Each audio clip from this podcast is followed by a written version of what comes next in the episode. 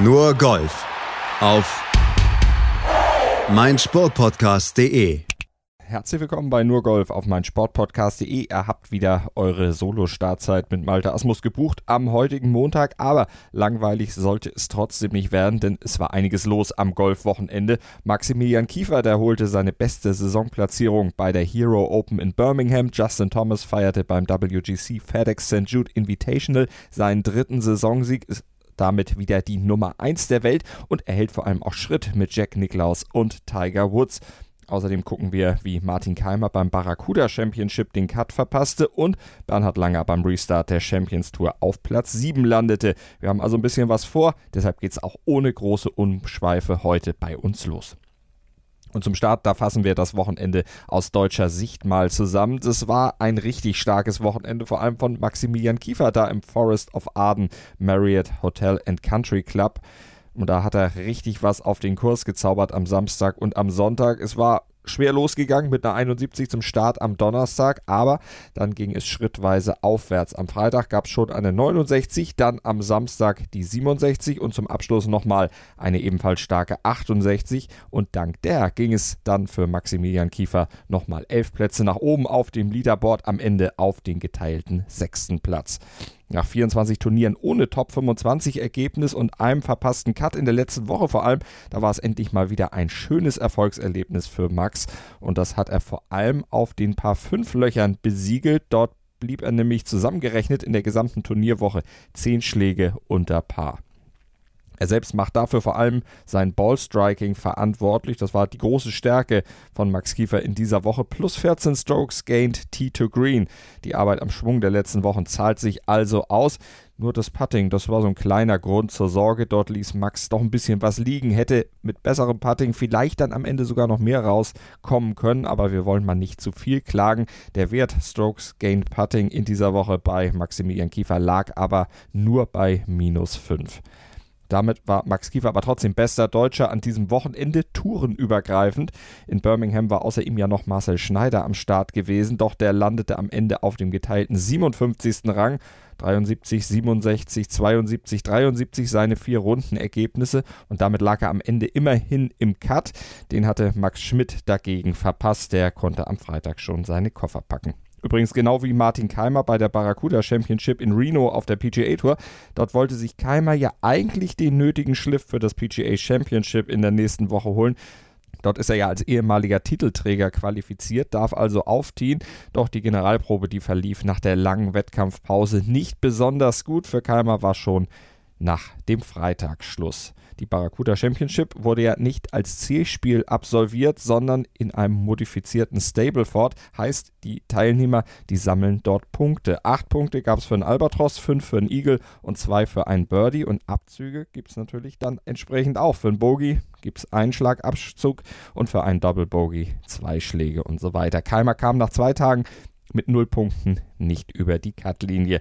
Anders als Alex Shaker, der wurde letztlich immerhin geteilter 61. Bester deutschsprachiger Spieler in Reno war aber Matthias Schwab. Der Österreicher, der wurde hinter Sieger Richie Werensky geteilter Dritter, verpasste aber leider die vorübergehende Spielberechtigung für die PGA Tour ganz knapp. Die hätte er nämlich mit einem zweigeteilten zweiten Platz bekommen, aber ein spätes Bogie von ihm verhinderte das. Leider am Ende fehlte ihm ein Pünktchen.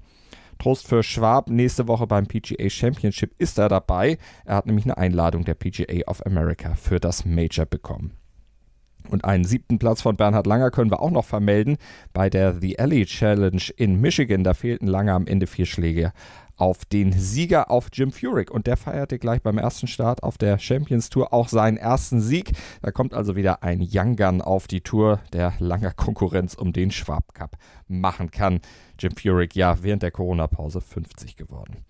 Soweit also das Golfwochenende aus deutscher Sicht. Wenden wir uns noch Ehre, wem Ehre gebührt, Sam Horsfield zu. Der gewann nämlich die Hero Open in Birmingham mit einem Schlag Vorsprung auf Thomas Detry und vier Schläge vor den geteilten Dritten Alexander Björk, Chris Paisley und Oliver Farr. Und für Horsfield war es der erste Sieg auf der European Tour in seiner Karriere, den er im Interview mit der European Tour so kommentierte. Well, Sam, you're a European Tour winner. You've had a few moments for it to sink in. How are you feeling right now?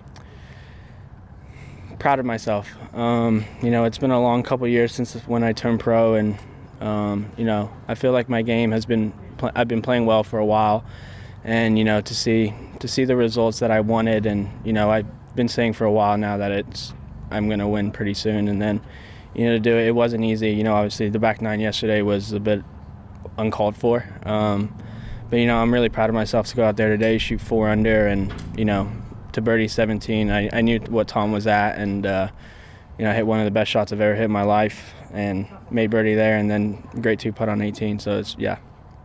Before we get to the the final putt, when you're on that, you've birdied 17. When you're on the tee, you're one ahead. What are you thinking? What are you feeling?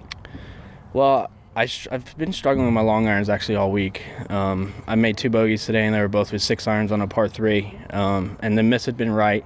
So to the pin on the left, I knew my miss was going to be right, if anything, and I knew I had a ton of room over there. So um, you know, I set up and I tried to hit it where I was hitting it, and I hit it probably 20 feet right of where I was trying to hit it, and then you know, but it was actually it was actually a nice looking first putt. It was downhill, down grain. I just sort of had to get it started on my line, and you know, I did that and I rolled out there, what, to two feet or whatever, two, three feet, and then, yeah.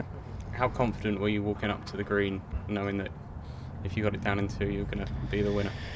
Um, I think my speed putting is probably one of the best parts of my game. Um, you know, I was pretty com- confident um, walking up there, and I knew that it was not going to be an easy putt. Um, you know, a pretty big swinger right to left, and like I said, down the hill.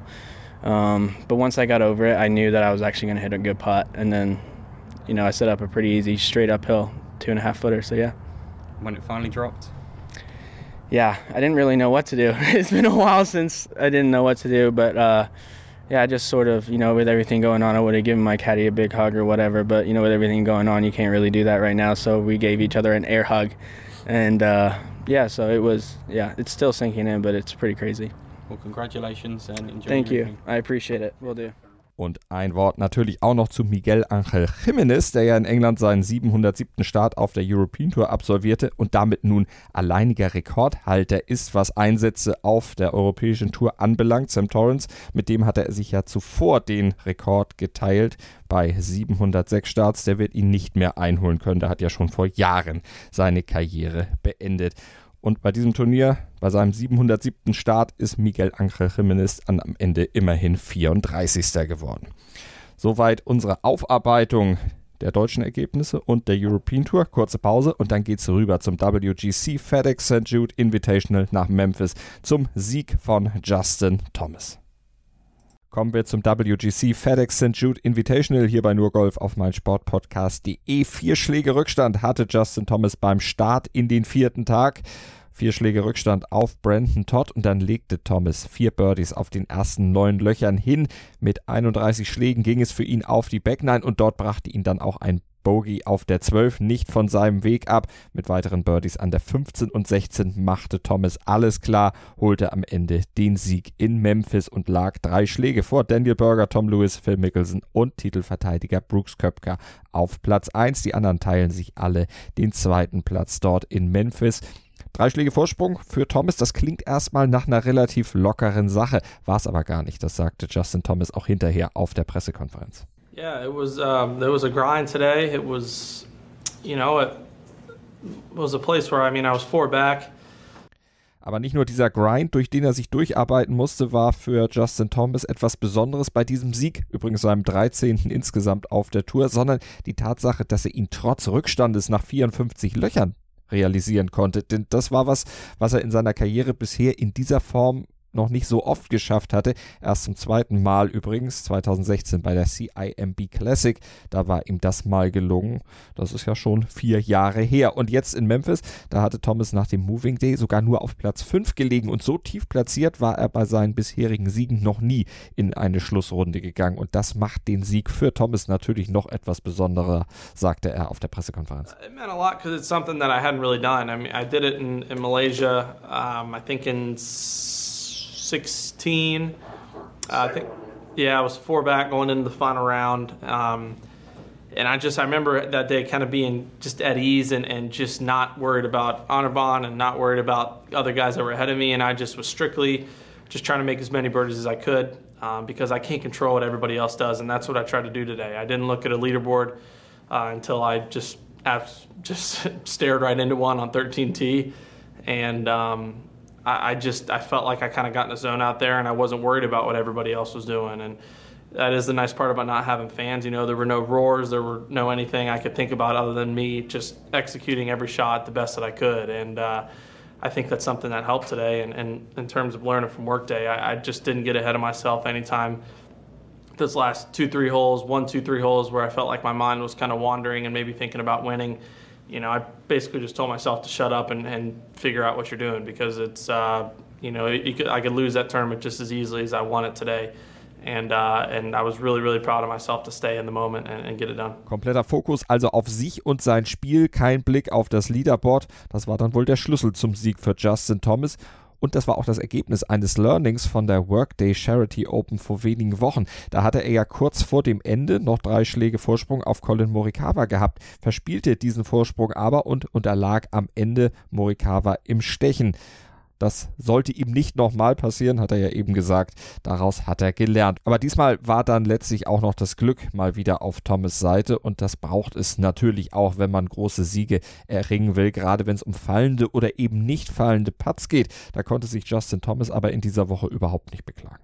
We got very, very lucky and fortunate on some of those breaks to, you know, to capitalize, but um, you know, that's the kind of stuff I guess that happens when you win and I was just glad to, you know, to stay patient, stay in the moment, and, and not get ahead of myself to make sure we that uh, we got the W. Und das W hat er am Ende dann wieder hinter seinem Namen stehen gehabt. Zum dritten Mal in dieser Saison, zum zweiten Mal bei einem WGC in seiner Karriere und zum 13. Mal dort insgesamt. Und das mit 27 Jahren, drei Monaten und vier Tagen. Seit 1960 haben nur Jack Nicklaus und Tiger Woods in noch jüngeren Jahren 13 Turniersiege auf der Tour verbuchen können. Und diese 13, die bringt Justin Thomas nicht nur den Ausbau der Führung im FedEx Cup, sondern auch die Nummer 1 Position in der Welt zurück. Die hatte er ja schon einmal inne. Behält er sie diesmal länger als zuvor? Oder was fehlt ihm überhaupt noch, um ja vielleicht eine etwas längere Dominanz dann auch auf der Position 1 in der Weltrangliste dann auszuüben? I would like to think so. I hope so, but I, I feel like I'm a better player, and I feel like I'm I'm more complete of a golfer now than I was then.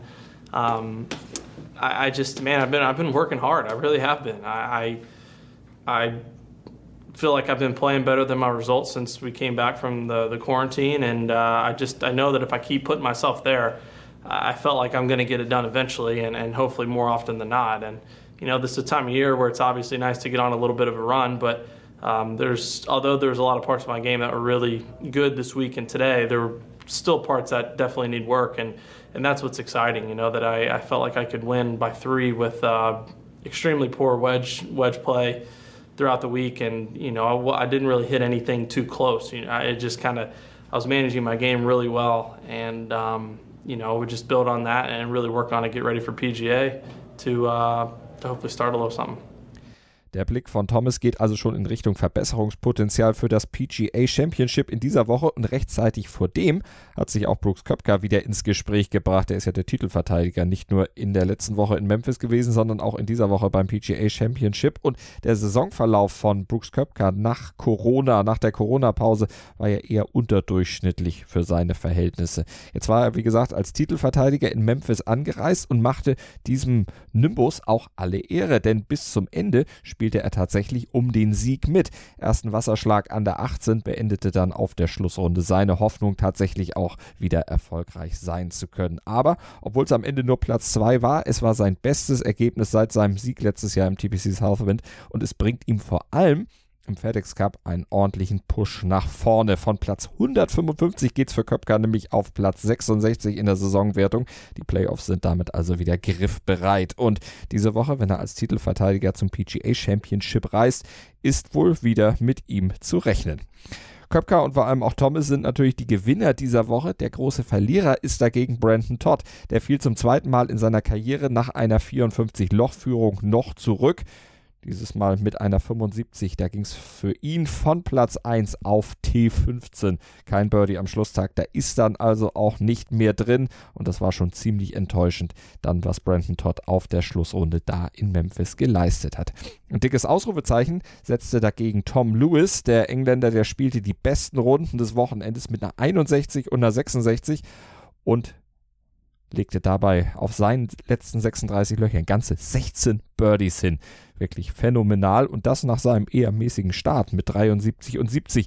Da wäre noch deutlich mehr drin gewesen, wenn der konstant über alle vier Tage gespielt hätte. Am Ende springt für ihn aber der geteilte zweite Platz zusammen mit Daniel Berger, Phil Mickelson und Brooks Köpka heraus hinter Justin Thomas. Das war's von nur Golf für diese Woche. Wir sind gespannt, wie es dann in dieser Woche beim PGA Championship abgehen wird. Also das erste Major in dieser Golfsaison steht dann auf dem Programm und wir bereiten euch selbstverständlich bei nur Golf noch auf dieses Event vor und wir bereiten es natürlich am nächsten Montag dann auch ausführlich nach. Seid versichert, dort kriegt ihr die Komplettanalyse, wie ihr das von uns gewohnt seid hier bei nur Golf auf Deutschlands größtem Sportpodcast-Portal meinsportpodcast.de. Abonniert unseren Golffeed, den nur Golffeed, dann seid ihr immer bestens informiert über alles, was auf den Touren in dieser Welt passiert. Habt die aktuellsten Podcasts zum Thema Golf immer im Podcatcher eurer Wahl abrufbereit auf eurem mobilen Endgerät. Danke für diese Woche und bis zum nächsten Mal. Malte Asmus verabschiedet sich. Nur Golf auf meinsportpodcast.de